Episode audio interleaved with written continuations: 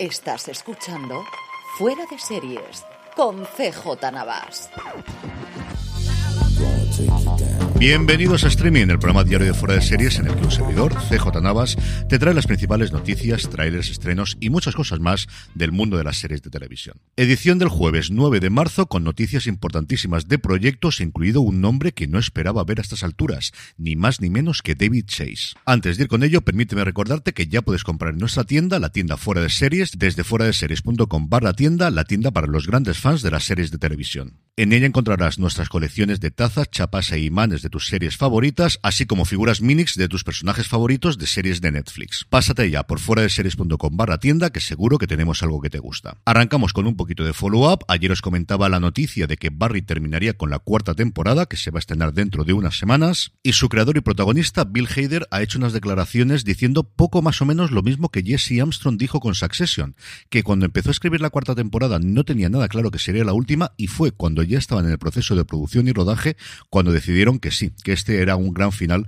para la serie y acabar con estas cuatro temporadas. El caso es que HBO, de una atacada en cuestión de un par de meses, se va a quedar sin dos de sus series bandera, menos mal que tenían en la recámara de Last of Us. Y por otro lado, ayer os hablaba del tráiler de Tiny Beautiful Things, esta miniserie de ocho episodios basada en el libro de Cheryl Strayed, protagonizada por Catherine Hunt. Pues bien, ya tenemos fecha de estreno en España, llegará el 7 de abril a Disney Plus. Y después de esto, vamos con la gran noticia, desde luego del día, de la semana, del mes, y no sabría yo deciros si del año. David Chase vuelve a la televisión después de haber estado dando vueltas bandazos a ese proyecto llamado A of Dreams, que yo recuerdo haber comentado en fuera de series hace más de 10 años. Originalmente iba a ser una serie de varias temporadas, luego se convirtió en miniserie, luego en película, era una serie sobre el origen de Hollywood, y después de haber escrito y producido la precuela de Los Sopranos, Many Saints of Newark, que la verdad es que pasó sin pena ni gloria, vuelve a la televisión, vuelve a las series y lo hará en FX como lo estés oyendo, no en HBO, no en Warner Media Discovery, donde tenía un contrato de cinco años, sino en FX. Se sabe muy poquito a día de hoy del proyecto, simplemente que lo está coescribiendo con Hannah Fiedel y que se basa en un guion previo de Chase que no llegó a producirse y que estarían trasladando a la época actual. Pues como os decía, un notición en toda regla, tanto la vuelta de David Chase como el que lo haga en FX cuando tiene en vigor un contrato que firmó en 2021 con Warner Media Discovery, y a ver qué sale de aquí, porque desde ya se convierte automáticamente en uno de los proyectos que más ganas tengo de ver. Por otro lado, Netflix ha sido finalmente quien se ha llevado el gato al agua con el nuevo proyecto de Mike Shure, el creador de Parks and Recreation o The Good Place, que protagonizará Ted Danson adaptando el documental chileno El Topo, que por cierto dijimos que había una pelea entre todas las plataformas para hacerse con ella, pues definitivamente será en Netflix donde podremos verla después de que el Gigante Rojo se haya comprometido a una primera temporada de ocho episodios. Y no abandonamos la plataforma de la Porque Variety ha dado la exclusiva que The Last Kingdom tendrá una continuación y posiblemente un cierre con una película. Seven Kings Must Die, Siete Reyes Deben Morir, así se llama la película de la que ya hay imágenes promocionales y que llegará a la plataforma el próximo 14 de abril. Y en España, Mediaset que se está reinventando y se apunta a la nueva moda que son las series diarias. Mía es la venganza es como se llamará su nueva producción protagonizada por Lidia Bosch que se está rodando actualmente en Madrid. Junto a Bosch encarnarán los personajes principales Natalia Rodríguez y José Sospedra en un reparto que además cuenta con Elena Furiase, Begoña Maestre, Armando del Río, Fátima Baeza, Miriam Hernández, Claudio de la Torre y José Ángel Trigo, entre otros. La serie, que está producida por Alea Media, aborda la historia de Sonia Hidalgo, una mujer enérgica y luchadora perseguida por una terrible tragedia del pasado. Junto a ella tendremos a Olivia, la hija de Sonia, y Mario, un joven en busca de venganza, completando el trío de personajes principales de esta historia de amor imposible, venganza y secretos inconfesables. La serie está creada por Aurora Guerra, cuenta con Juan Vicente Pozuelo y Roberto Goñi al frente de la coordinación de guion, Jesús Font como productor ejecutivo y no tenemos todavía fecha de estreno. Lo normal en las series diarias es que tengan un mes, mes y medio de episodios rodados antes de que se estrene.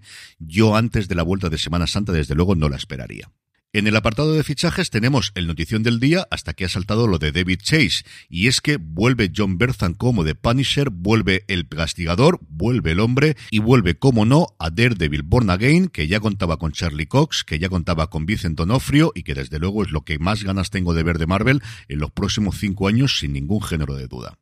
En el apartado de cancelaciones hemos conocido que El Pueblo terminará con su cuarta temporada y lo hemos hecho con la confirmación de Alberto Caballero en Twitter diciendo que efectivamente esta cuarta temporada que estará cerca de estrenarse será la última, ha quedado de lujo y con un final tan apoteósico que hemos decidido, de acuerdo con Mediaset, dejarla así. Desde luego no es que le falten trabajo a Alberto y a Laura Caballero entre la que se avecina y ahora con Machos Alfa, que empezaba el rodaje de su segunda temporada esta misma semana, como os decía ayer, pero desde luego no deja de ser significativo que se cancele la serie con el éxito que estaba teniendo y que Mediaset no la continúe con otros guionistas, cosa que en otros tiempos sin ningún género de duda habrían hecho. Y terminamos con dos noticias rápidas de industria. Por un lado, en Estados Unidos, Amazon ha anunciado que el nuevo partido de la NFL de fútbol americano que se jugará la temporada que viene el Viernes Negro en Black Friday siempre se ha jugado el Día de Acción de Gracias, pero nunca se había jugado el día siguiente, el viernes. Pues bien, este partido, que todavía no sabemos entre quién será, lo sabremos próximamente cuando anuncie la NFL el calendario de la próxima temporada, va a estar disponible en abierto para todo el mundo, no solamente para los suscriptores de Prime Video, sino para cualquiera accediendo directamente a la web va a poder verlo en un esfuerzo por dar a conocer la plataforma y que sí, que ahora el fútbol americano se ve también en streaming. Y la otra noticia más cerca de aquí, Mediaset que sigue cambiando las piezas y ha fichado a Teresa de Rosendo como nueva directora de desarrollo de proyectos de Telecinco Cinema. Teresa es una vieja conocida de esta casa, yo recuerdo la entrevista que le hicimos a ella y a José Gatel cuando sacaron su libro Objetivo Writers Room, las aventuras de dos guionistas españoles en Hollywood, que os recomiendo encarecidamente y de hecho lo pondré seguro en la newsletter del fin de semana y del que estoy viendo que ya hace ocho años que salió, que lo publiqué en el 2015 y me parece que fue ayer cuando hicimos la entrevista y me ha llamado la atención porque Teresa, igual que Josep, sobre todo han trabajado en series, han trabajado en Velvet, en Gavilanes, Unidad Central Operativa, Servir y Proteger o recientemente como showrunner de El Vecino. El caso es que me alegro mucho por ella y a ver qué sale en los próximos tiempos de Telecinco Cinema, que sigue siendo una de las grandes productoras en España, junto con A3 Media y evidentemente Televisión Española. En el apartado de vídeos y trailers volvemos a hablar de Barry y es que ya está disponible el primer teaser de HBO de la cuarta y ahora ya sabemos que última temporada de la comedia negra de Bill Hader. También es la última temporada, pero en este caso la quinta, para la maravillosa señora Maisel, que tantas alegrías, especialmente en premios, dio en su momento para Amazon Prime Video. Ya podemos ver el tráiler de los nuevos episodios que llegarán a la plataforma de Amazon el próximo 14 de abril. Y por último, parece que le he cogido gusto a esto de comentar trailers de películas en plataformas, Criminales a la Vista, la nueva película de Adam Sandler y Jennifer Aniston, que vuelven a interpretar al matrimonio de Nick y Audrey y Spritz y vuelven a tener un asesinato que tendrán que resolver. La acción nos llevará esta vez a París y en el reparto tendremos además a Mark Strong, Melanie Laurent, John Canny, Zurin Villanueva o Annie Mumolo. La película vuelve a estar escrita, igual que lo estuvo en su primera entrega, Criminales en el Mar, por James Vanderbilt, pero lo que sí que cambia es el director, en esta ocasión será Jeremy Garelick, la película llega el próximo 31 de marzo a Netflix. En el apartado de estrenos, AMC nos trae la tercera temporada de la serie francesa Espiral, protagonizada por un joven fiscal,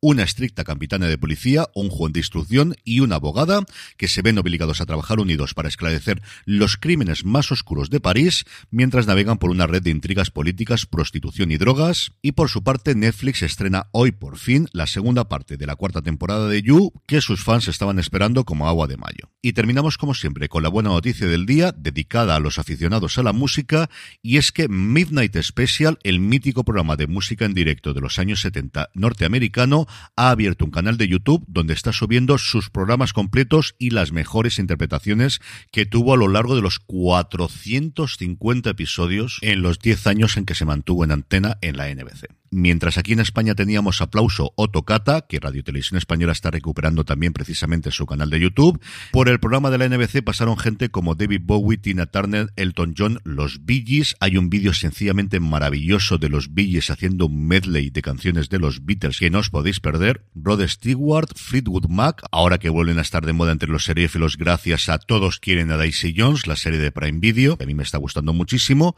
y un larguísimo etcétera, y no solo música, porque también fue el precursor de tener stand-up comedy y en el canal ya están disponibles actuaciones, por ejemplo, de Richard Pryor, de Steve Martin o de George Carlin de 1973. Uno de estos canales de suscripción inmediata para perderse en él cuando tengáis una de esas horas muertas. Empezad por favor con el programa de David Bowie en el que podéis verlo interpretar cosas como Time, como Gin Jenny, como Sorrow, como I Can't Explain y por supuestísimo Space Oddity y ya me lo agradeceréis. Y con esto concluimos streaming por hoy. Recordaros que si estáis por Alicante, hoy a partir de las 6 y media volvemos con una nueva sesión de mi episodio favorito, que tendrá lugar como siempre en la sede del instituto, en la Casa Bardín, en la calle San Fernando número 44, en el que proyectaremos un episodio de Historias para no dormir y contaremos con la presencia de Alejandro Ibáñez para hablar sobre el proceso de volver a levantar pues uno de los títulos más míticos de la ficción española, la posible continuación con una tercera temporada, en qué momento está ese proyecto que tienen de revitalizar el 1-2-3 dentro de ProIntel, que él dirige después del fallecimiento de su padre Chicho Ibáñez Serrador, y de muchísimas cosas más, porque cuando te juntas con Alejandro Ibáñez acabas hablando de absolutamente todo. Ahora ya si me despido, volvemos mañana para despedir la semana. Gracias por escucharme y recordad, tened muchísimo cuidado.